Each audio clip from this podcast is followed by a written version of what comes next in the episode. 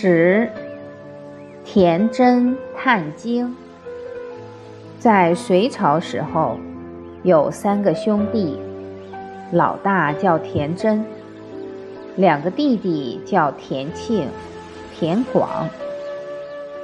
父母都去世了，田真就打算把家产分为三份，准备分家。所有的东西都分好了。他们家门口有棵紫荆树，这棵树如何分？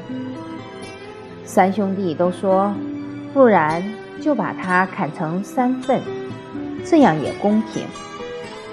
结果才讲完没有多久，这棵紫荆树就枯死了。田真毕竟读过书，一看到树枯死了。突然想到“同气连枝”的话，我们兄弟要分家，要把树分了。树已经感受到这种不仁爱、不友爱的行为，立刻就枯死了。田真想，我们不能连树木都不如，应该要有爱才对。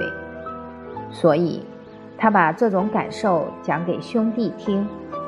希望我们是同气连枝，都是父母所养育的。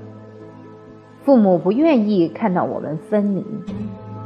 后来，三兄弟就没有分家，又住在一起。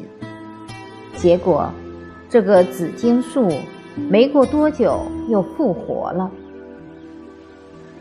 所以，万物确实都是有感觉的。